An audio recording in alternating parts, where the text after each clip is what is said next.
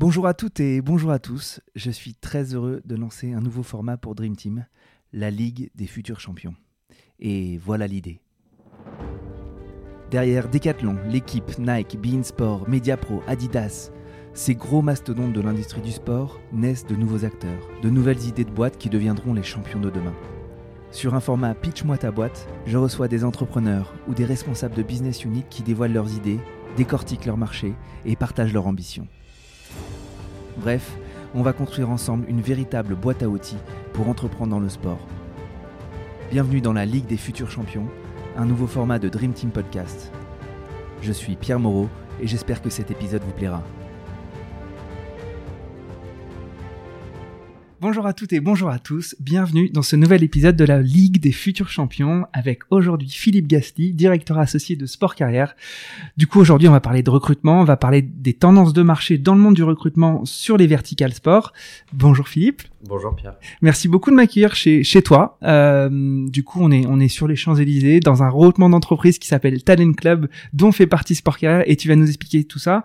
Mais euh, pour commencer, il y a mes questions de départ, c'est est-ce que tu pourrais te présenter euh, et nous dire un peu tes, deux, trois expériences les plus significatives, mais surtout ce que tu fais aujourd'hui Ouais, avec grand plaisir. Euh, merci de nous donner la parole et merci euh, de me recevoir dans ton podcast. La présentation, elle est assez simple. Je suis euh, une personne qui a fait une école de commerce sur, euh, sur Bordeaux, avec un parcours plus tourné vers l'international, 4 ans à l'étranger. J'ai eu la chance d'intégrer Michael Page, cabinet de recrutement international à la sortie de l'école. Et euh, j'y ai fait euh, 3 ans et demi, 4 ans. Et derrière, euh, encore une fois, par opportunité, par, opportunité, par chance, euh, j'ai rencontré Alain Guibaudot, fondateur de Sport Carrière, qui m'a accueilli dans ses équipes. Donc je suis encore ravi de pouvoir le dire. Et j'ai une banane énorme quand j'en parle. donc grosso modo, mon parcours est tourné et articulé autour du recrutement. non pas de la fonction RH, bien du recrutement, de l'intermédiation et du conseil en organisation. Euh, le recrutement, c'est quoi? C'est euh, euh, positionner des talents pour des entreprises qui vont nous solliciter pour potentiellement aller chercher des expertises qu'ils n'ont pas en interne ou du, moins qu'ils ont du mal à, percevoir ou à, humaniser chez eux. sport carrière, pour faire un petit topo dessus. On a 20 ans euh, cette année. Alors moi non, euh, peut-être d'autres associés les font. euh, mais euh, ouais, on a 20 ans cette année. Le cabinet s'est créé autour du job board. Ça a été le premier job board euh, européen spécialisé sur le sport et euh, l'entertainment, les métiers du sport et de l'entertainment. Très rapidement, Alain a réussi euh, avec son réseau et aussi ses compétences à développer l'activité de recrutement et de fil en aiguille, en fait, le cabinet a grossi. Aujourd'hui, on est une petite dizaine. Euh, on est basé à Paris, on travaille en France et euh, à l'international pour tous les acteurs qui vont faire vivre le monde euh, du sport et de l'entertainment. J'appuie sur les, les deux euh, axes puisque c'est très important euh, de pouvoir euh, parler aussi de l'entertainment, du monde du divertissement, des enceintes sport spectacle, des métiers de la régie, de la prod, euh, puisque c'est aussi un grand pan de notre activité à l'heure actuelle. On travaille en France, on travaille en Europe, on travaille aussi sur les grands événements internationaux, que ça soit euh, ici sur le territoire ou à l'international. Super. J'en profite pour remercier Augustin Nera qui nous a mis en relation ouais. Et qui travaille avec toi, mais qui travaille surtout avec Talent Club. Est-ce que tu pourrais nous dire ce qu'est Talent Club et le lien avec Sport Carrière? Tout à fait. Euh, Talent Club, c'est un, un groupement de structures euh, européennes euh, qui se veut best in class sur son secteur d'activité, historiquement fondé par des gens qui travaillent dans le conseil RH et le recrutement. L'idée, c'était de regrouper les entreprises leaders sur leur marché sur la logique de gestion de talent. Donc euh, l'un des membres fondateurs n'est autre que le, président et le directeur général d'une société qui s'appelle You Sport, euh, qui est une agence euh, qui va gérer des talents sportifs. Et de cette logique-là, en fait, découle l'ADN de la TTC, qui est de dire on va essayer de gérer les talents professionnels comme on gère les sportifs, puisque au final, euh, on peut totalement euh, adapter euh, ce modèle à Monsieur Tout le Monde, un communicant, un DAF, un journaliste, un directeur de, de, de, podcast, ou je, voilà, et gérer une carrière de son stage jusqu'à sa retraite. Ouais, c'est un, un, mindset assez nouveau quand même dans le monde du recrutement, qui est donc été initié par ces, ces, cet historique sportif qui est porté par Juan Aïssa notamment. Tout à fait. Qui, est, qui était qui est passé dans le podcast. Qui était avec toi il y a pas longtemps. Exactement. Et euh, et du coup euh, c'est en effet un, un regroupement de qui, qui s'appuie sur une démarche assez nouvelle. Merci pour cette euh, super présentation. Euh, L'idée de, de, de cet épisode, euh, c'est de faire aussi un, un tour d'horizon de ce qui se passe dans le monde du recrutement en ce moment dans le sport. Après une année, enfin deux années un peu compliquées, est-ce que tu peux peut-être nous, faire un petit retour sur, sur les évolutions économiques et la dynamique que, que tu observes depuis, depuis deux ans, ou en tout cas depuis pas très longtemps, après ces deux ans un peu difficiles? Ouais. Alors, sur une vision plutôt euh, macro et plutôt marché, euh, le, monde du sport et de l'entertainment s'est arrêté quasiment pendant 6 euh, à 8 mois pendant le Covid. Donc, on a vécu ce qu'on va appeler si on fait le parallèle avec voilà le sport, on peut appeler ça un stop and go, c'est-à-dire que tout s'arrête et tout redémarre petit à petit pour s'accélérer. Euh, ça a été dur pour le business, ça a été dur pour nos partenaires euh, et ça a été dur aussi pour euh, le recrutement en tant que tel. C'est-à-dire que euh, beaucoup de, profils et de talents se sont retrouvés sur le marché, euh, peu d'offres, euh, peu de recrutement, même chez, même des grands acteurs, des grands annonceurs ou des grands événements. Paris 2024, pour exemple, a été fortement impacté. Là, depuis euh, début 2021, on connaît une accélération du, du marché du recrutement. Euh, l'idée, c'est euh, de condenser les 6 à 8 mois que le marché a perdu au moment du Covid sur cette année 2021. Donc l'année est extrêmement dense. Euh, et je pense que le début 2022 va l'être aussi, puisque naturellement, il y a des grands événements qui arrivent et tout le monde commence à se mettre en branle pour euh, la livraison euh, Coupe du Monde 2023 et, et Paris 2024. Mhm. Tu disais il y avait deux verticales très fortes, le sport, l'entertainment, que tu lis beaucoup et qui ainsi amène à des métiers qui n'étaient pas forcément les métiers que vous gériez auparavant. Donc on parlait de la production la post-production euh, des événements, euh, l'arena management, etc., etc. Est-ce que tu as commencé à effleurer un peu le, les gros recruteurs à venir parce qu'il y a des grands événements Tu pourrais nous dire aujourd'hui qui sont euh, les grandes familles de recruteurs euh, dans le marché du recrutement sportif aujourd'hui? Alors, les, les, les, grandes familles, euh, on peut segmenter le marché, mhm. euh, très clairement. Euh, par contre, je peux, je peux avec toi, je te donnerai pas de nom, puisqu'on n'est pas là pour ça.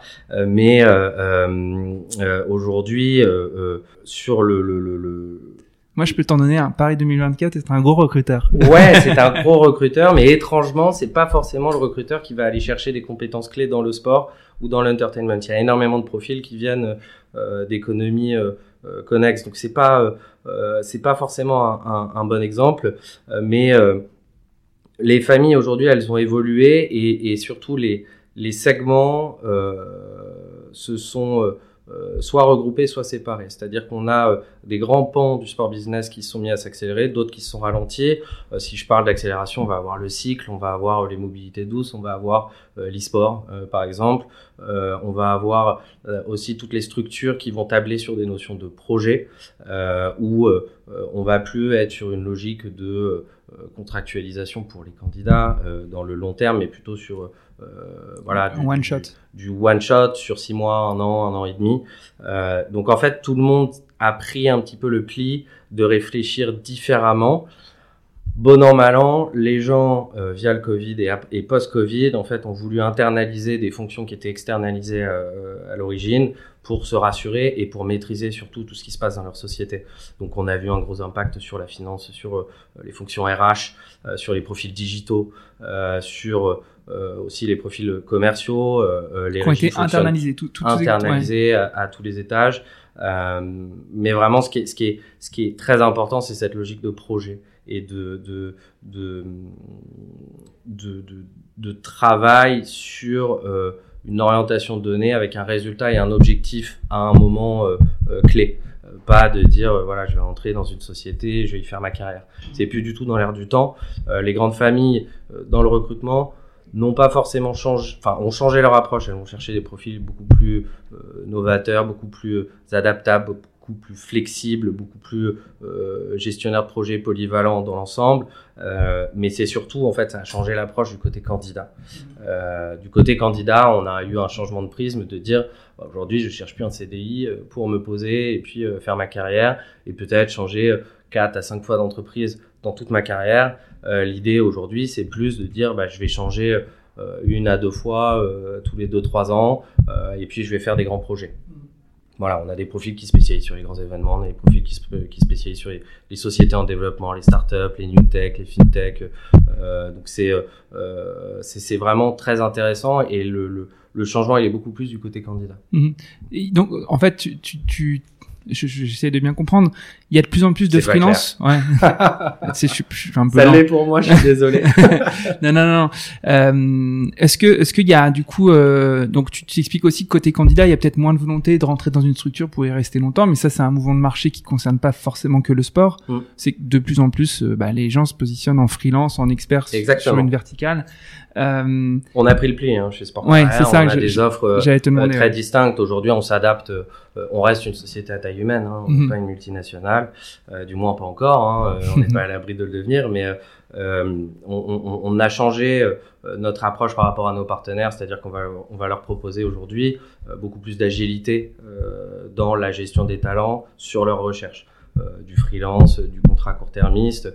Tu as aussi beaucoup d'aides de l'État qui ont été mises en place pour favoriser l'insertion des jeunes talents, des jeunes profils euh, dans le monde de l'entreprise. C'est euh, adapté à toute l'économie euh, mm. aujourd'hui, mais le sport en bénéficie énormément puisque voilà, avoir une ressource aujourd'hui en alternance qui va faire trois semaines, une semaine chez toi, qui va prendre l'ADN de ta société, qui va avancer avec toi, qui va générer de la valeur ajoutée, c'est très important et euh, voilà, tout est mis en branle pour que on change un petit peu euh, le, mode de fonctionnement. Ok.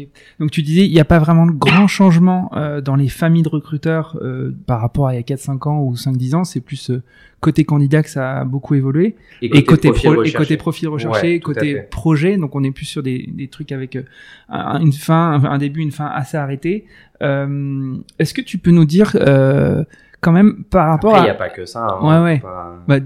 Voilà, faut pas généraliser. On a aussi du CDI euh, bien sûr. classique et du long terme.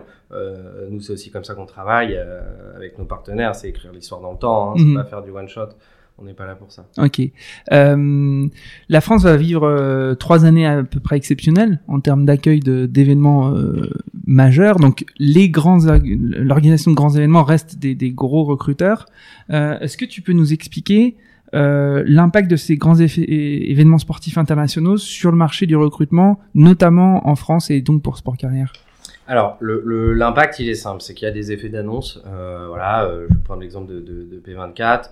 Euh, on est sur peut-être 2000, 3000 recrutements à terme le jour de l'événement final, de la cérémonie de clôture ça va créer des trous d'air, ça va créer, euh, ça va être, enfin, ça va être le jeu des vases communicants puisque les, les, les ressources, les expertises, ils vont aller les chercher, euh, soit chez des acteurs du sport ou de l'entertainment, soit ailleurs. Euh, donc forcément, ça a un impact parce que quand on parle de volume, euh, ben, il n'y a pas énormément de grosses sociétés dans le sport. Euh, il y a majoritairement des PME avec euh, max 50-60 salariés et après tu vas peut-être avoir 5% de la totalité de l'économie qui va être du sport business, qui va être des, des gros mastodontes. mais ils vont tirer les bons profils et il va falloir remplacer ces gens-là mhm. dans les structures chez qui euh, euh, ils étaient auparavant. Euh, et donc forcément, ça va amener un petit peu du sang nouveau mhm. dans notre économie, soit en recrutant des juniors, soit en allant chercher aussi d'autres profils à ce moment-là. Mais les grands événements tirent tout le monde vers le haut. c'est vrai et c'est pas vrai en même temps, puisque tu as quand même énormément de, de, profils qui viennent du monde extérieur au sport et à l'entertainment. Ouais. Voilà, on atteste les recrutements qu'on qu'on a pu euh, piloter pour des grands événements où euh, euh, voilà ça ça ça ça a un pouvoir d'attraction énorme, se dire je vais bosser, je sais pas pour l'Euro 2016, je vais bosser pour la Coupe du Monde 2023 de rugby. on a énormément d'excellentes candidatures qui viennent de tous horizons et par rapport à la logique développée par le projet et l'organisation qui est mise en place, la compétence sport et le fait d'avoir fait 20 ans sur le secteur sport est pas forcément euh, voilà euh, obligatoire. D'accord. Je fais, je fais une petite question euh, qui correspond plutôt aux questions de la fin, mais du coup, un quelqu'un qui veut bosser dans le monde du sport, sa meilleure chance pour y parvenir, c'est peut-être pas de se sectorialiser trop tôt. Euh, c'est peut-être, euh, c'est quoi un peu le le, le, parcours idéal pour quelqu'un qui veut bosser euh, dans le monde du sport aujourd'hui C'est d'aller se faire ses dents sur... Euh... Déjà, c'est de nous appeler, de ah. déposer sa candidature sur sportcarrière.com euh, et d'avoir la chance de rencontrer les, les, les collègues. Euh, non, blague à part, euh, il n'y a pas de, de, profil type, il n'y a pas de parcours type aujourd'hui. on a la chance de travailler sur un, au sein d'un écosystème où au-delà des compétences et des expertises qu'on va chercher et qui, qui, qui voilà, qui vont être écrites noir sur blanc sur la job desk. On va surtout chercher des personnalités, euh, des talents qui vont fitter avec l'organisation qui est en place. Euh, souvent, on dit qu'on va construire des équipes chez nos partenaires, comme on peut construire euh, une équipe de foot ou une équipe de rugby avec des grands, des petits. Euh, ça veut dire que les soft skills, ils prennent le pas sur les hard skills, comment, comment dire en mauvais elles français Elles prennent pas le pas, mais elles ont beaucoup plus de d'importance aujourd'hui parce que euh, tu peux pas te permettre de mettre euh, un loup dans la bergerie chez ton partenaire et ce que tu veux quand tu as une logique long-termiste, c'est de, de travailler dans le temps avec ton partenaire et d'amener des gens qui vont amener de la valeur ajoutée, qui vont évoluer. Euh, se développer, exploiter la totalité de leur potentiel, créer de la valeur pour les partenaires et faire en sorte que ton partenaire derrière soit content pour euh, créer un cercle vertueux. Ok, j'enfonce le coup sur ma question, Philippe. je suis désolé. Du coup, euh, je comprends bien que le soft skills commence à prendre le pas sur les hard skills dans, la, dans une certaine mesure. Euh, et ça, on l'entend aussi euh, quand même pas mal, pas que dans le monde du sport, mais comment on fait pour développer ces soft skills? Comment on fait pour développer ces soft skills? Ouais on fait du sport, on a une vie sociale développée, euh, on est bien euh, éduqué, on est poli euh, et surtout on a envie, on est motivé, on est impliqué et ça part de, valeurs très très simples, notamment le, l'enrichissement de soi par rapport aux gens qu'on va rencontrer dans la vie, avoir la chance de prendre l'aspiration d'une personne qui est intéressante, expérimentée, euh, pas avare de donner des conseils, euh, ça vaut toutes les expériences du monde. C'est-à-dire qu'on va beaucoup plus apprendre en, en, développant un relationnel très fort avec un, manager transverse ou voilà supérieur que voilà en appuyant sur rouge ou sur vert sur un PC. Ok. et vous, vous arrivez à, à, détecter ça dans votre process de, de sélection des candidats? Au profit de vos on partenaires ouais. On essaye. On n'a pas la, on n'a pas la science infuse, on n'a pas euh, la martingale euh, qui, qui, qui va bien, euh, mais l'expérience fait que on arrive à détecter les sensibilités des candidats qui vont matcher avec celles de notre partenaire. Et surtout, tu as, aussi quelque chose qui est très important, c'est que Sport Carrière est sur le marché depuis 20 ans. Il n'y a personne qui peut se targuer d'être sur le marché Sport Entertainment depuis autant d'années. Au niveau des références, on est quand même euh, assez baqué. Et, au niveau du réseau humain aussi, que mhm. ce soit en France ou à l'international. Euh, souvent, euh, des candidats d'hier deviennent des partenaires de demain. Et c'est un modèle en fait qui est qui se réalise ouais, les ans. Ok. Euh, donc soft skills hyper important. Euh, ce qui a beaucoup changé aussi récemment, c'est les méthodes de, de recrutement avec la digitalisation des, des, parcours des candidatures. Est-ce que tu peux un peu nous expliquer euh, ce qui se passe et, et, comment ça impacte le recrutement, le fait que bah, parfois on recrute sans même voir la personne? Ouais. Alors euh, oui, il y a aussi des gens qui vont euh, pousser des CV euh, sans avoir appelé les gens et qui vont les pousser chez des chez des partenaires potentiels. C'est pas forcément du recrutement et c'est pas forcément euh, là que, que, que, le modèle va, va évoluer. La digitalisation, elle est très forte sur euh, les tests de personnalité, sur euh, les méthodes d'entretien. Voilà, la visio, c'est totalement démocratisé. Il y y a encore deux ans, nous on faisait peut-être 95% de nos entretiens en physique. Aujourd'hui, on est tombé peut-être à 60%. donc progressivement, on va mmh. arriver en fait à faire des visios tout le temps. Euh, nous, ça a été ça l'impact euh, principal. Et après, l'administration des tests euh, de personnalité euh, qui se font aussi euh, à distance. les entretiens candidats partenaires se font aussi à distance, c'est aussi possible. en fait, ça va dans une logique globale. Tout le monde a été confronté au Covid, tout le monde s'est rendu compte que le télétravail fonctionnait, tout le monde a été obligé de faire changer et de faire évoluer sa matrice organisationnelle. Et au final, aujourd'hui, tu as plein d'entreprises, non seulement qui vont recruter à distance et qui vont digitaliser beaucoup, mais tu as plein d'entreprises aussi qui fonctionnent sans avoir de locaux. Mhm. Euh, tu peux avoir euh, un gars, une nana qui est à Tambouctou, l'autre qui est à Tokyo, euh, l'autre qui est à Paris, et puis en fait, bon, il suffit de se régler quand même sur le bon fuseau horaire, donc il y en a un qui dort pas dans l'eau, mais c'est ça se fait de plus en plus. Est-ce que du coup, toi, géographiquement, ça change la manière dont tu sources les candidats pour les pour, tes partenaires? Totalement, totalement. on va avoir, voilà, c'est plus obligatoire de dire, bah, on veut quelqu'un qui est 5 jours au bureau. Mhm. c'est ça n'arrive presque plus. Alors, le télétravail se démocratise, pas dans toutes les sociétés. Il y en a qui sont encore un peu vintage et qui mhm. vont prendre un petit peu plus de temps à, à, moderniser cette approche. Mais euh, il y en a qui me disent, bon, euh, s'il vient une fois par semaine, euh, juste pour voir ses prospects, ses partenaires, nous voir nous, faire un peu de, de team catch-up, bah, c'est très bien, ça mhm. suffit largement. les gens sont plus responsabilisés. Il y a plus cette approche de dire euh, tu arrives le matin à telle heure et tu repars le soir à telle heure, donc tu vas euh, être productif toute la journée. Mhm. Faux. Euh, aujourd'hui, la productivité, elle se mesure au niveau des, des, résultats par rapport à des objectifs donnés, quel que soit le poste. et si on tombe sur quelqu'un qui arrive à bosser 5 heures dans la journée et puis rendre le même travail que quelqu'un qui va mettre 20 heures, bah, voilà, c'est aussi simple pour l'entreprise.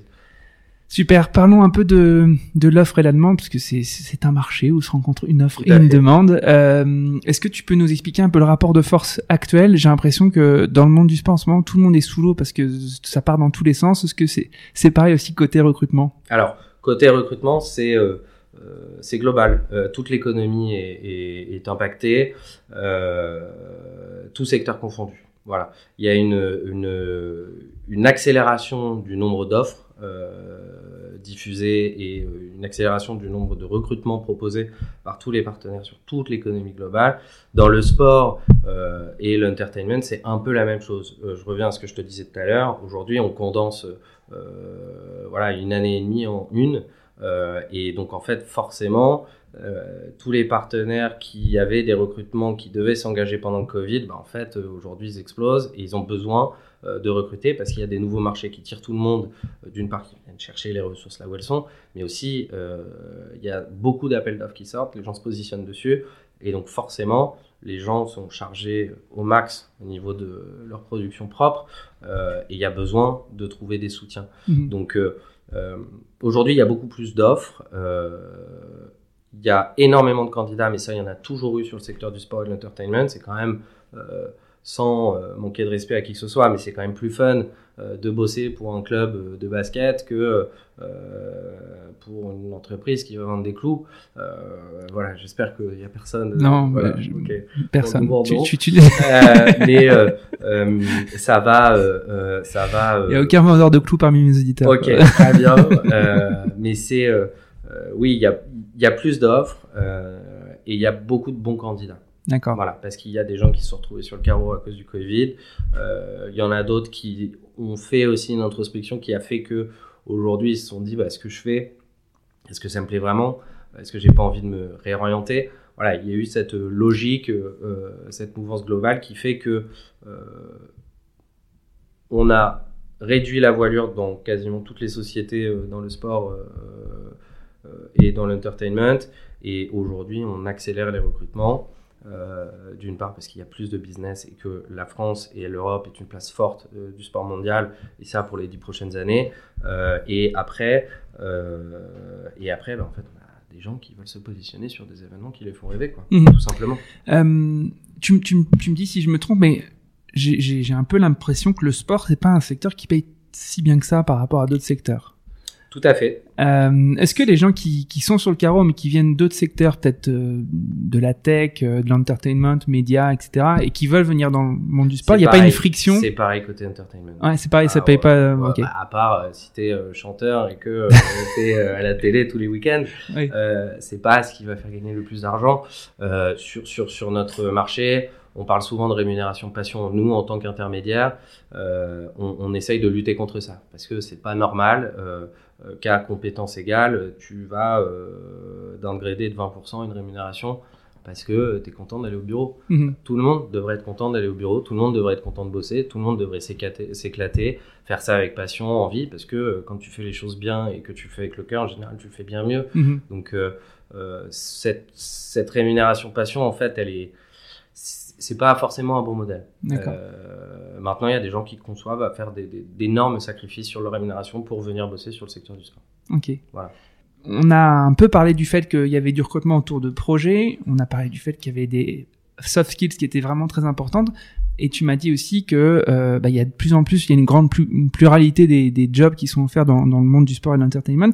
Est-ce que tu pourrais quand même nous préciser les typologies reines euh, de candidats ou de métiers qui, qui, qui sont particulièrement proposés sur le marché ou, c'est impossible Est-ce que je sais pas, j'allais dire, est-ce que c'est des profils de marketeurs digitaux Est-ce que c'est des profils de success manager Tout ce qui va tourner autour du digital va recruter énormément. Tout ce qui va tourner autour de l'événementiel et euh, de la réalisation euh, va recruter énormément, que ce soit dans l'entertainment, pour un show classique euh, dans une grande enceinte parisienne ou euh, pour un match de foot, ça, ça va recruter beaucoup.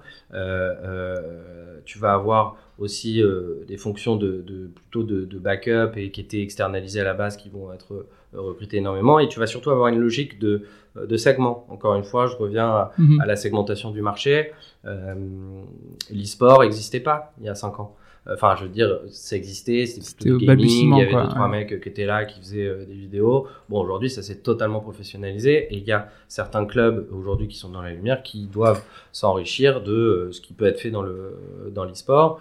Euh, c'est à la croisée des chemins, l'e-sport, entre le sport et l'entertainment. On est mhm. clairement dans la cible centrale. Ils vont remplir des stades, ils vont avoir des athlètes qui, qui, qui vont être excellents dans ce qu'ils vont faire et qui vont avoir une, une, une préparation aussi bien mental, physique que au niveau de leurs compétences, qui va être extrêmement poussé. Et autour, on a des organisations euh, très staffées, avec du market, de la com, des partenariats, euh, euh, de l'événementiel, des régisseurs. Enfin, c'est vraiment des, des, des, des, grosses organisations. Donc ça, c'est en, train de c'est en train de prendre une, une tournure monstrueuse. Euh, on verra ce que ça donne dans 5 ans. Je suis pas Madame Irma, donc je ne vais pas m'avancer là-dessus.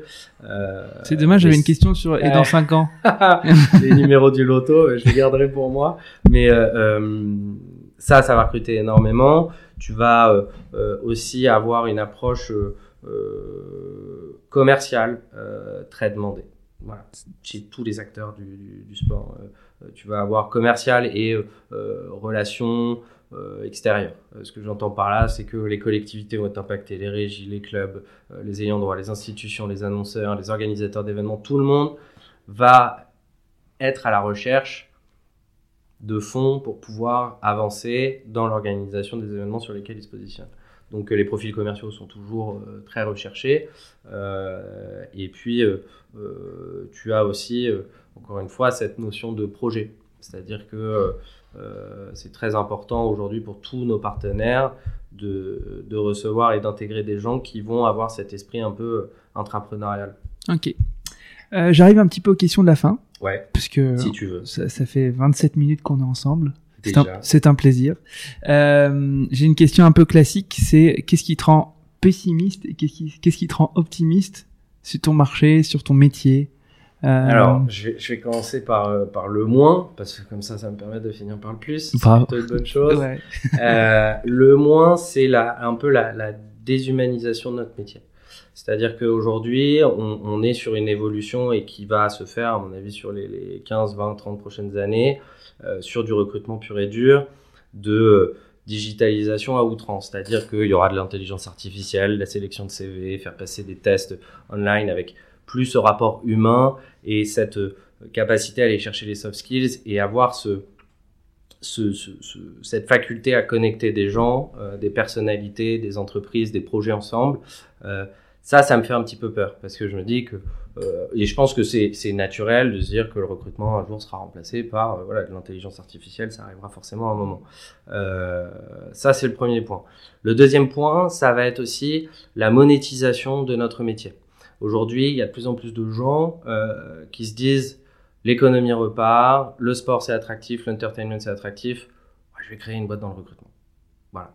Et la logique, elle n'est pas d'aider les talents ou d'aider les partenaires, elle est plutôt de se dire il y a du business. Mhm. Sauf que euh, après, c'est peut-être euh, quelque chose qui m'est propre et qui est propre à l'ADN de, Sport Carrière, de la Talent Club, mais euh, on aime on aime les gens et on, aime nos partenaires et on aime écrire des histoires avec eux.